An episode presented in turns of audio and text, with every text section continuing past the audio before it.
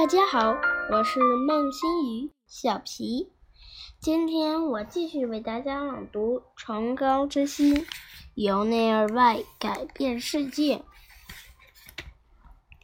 珍视自己和他人，我会分享两个故事，作为追寻自己的目标和他人的目标的例子。首先是关于双头鹰的故事。我们就姑且称它为美国秃鹰。这只老鹰有两个头。我们从生物学上会知道，每一个嗯头每一个头都自然会有它自己的脑子，但是这些这只。双头鹰，但是这只双头鹰，这这只这只有两个脑子的老鹰，只有一个身体。抱歉，这是个很搞笑的画面。我知道，这两个，这两个。头看待世界的方式是不一样的，而且他们不太在乎彼此。事实上，我们各自都希望，都希望这整，都希望这整个身体都属于自己。两个头都开始。暗暗暗自盘算着要甩掉对方。有一天，这只双头鹰提降停在接近某种毒物的地方，没某种毒药的地方。两个头都急切的想要抓住这个。机会，机会除掉对方，所以他们都试着怂恿。怂恿对方。对方去吃那个毒药，描述那个东西有多多么美美味，并并亲切。亲切殷勤的。殷勤的邀请。对方好好享用，最后最后其中一个，我猜可能是比较没有说服力的那没有说服力的那个头，狼吞虎咽的把毒药吃了下去，吃下去。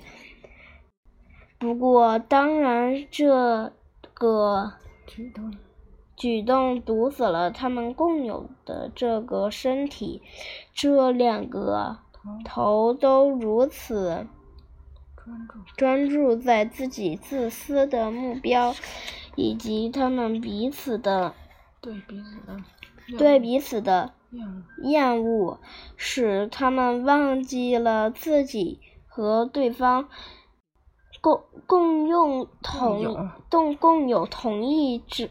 同一个身体，身体。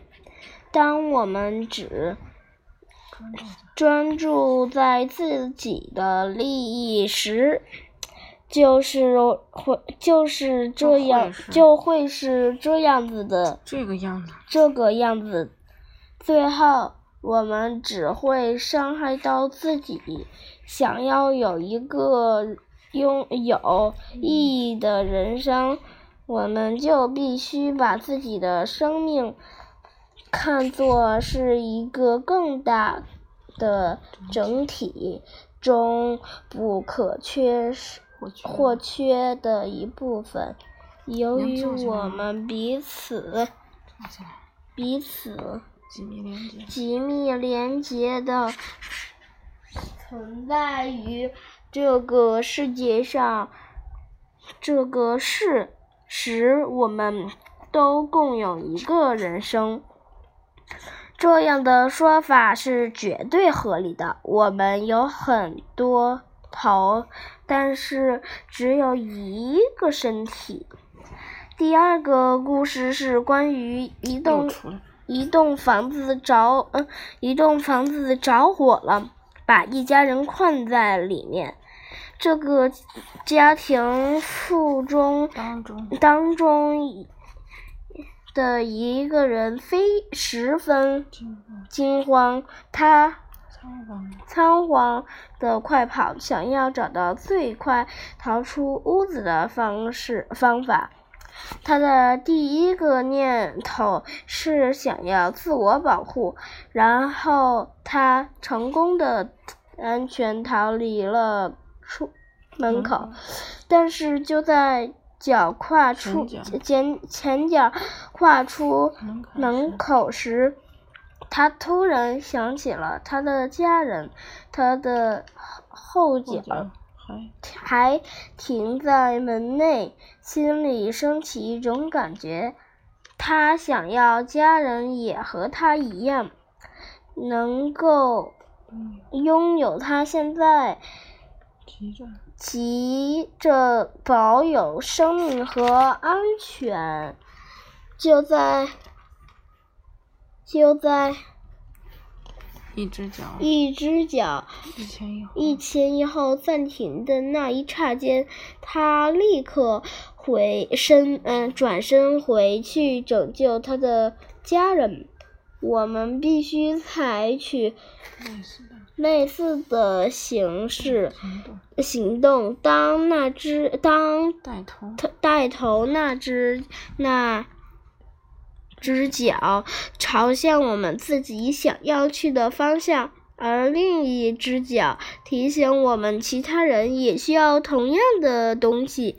我们必须创造出这样这让呃出让这两只脚都站在地面上的可能性。我们的利己之心会告诉我们自己想要什么，但是意识到他人这件事提醒了我们，他们也有相同的需要。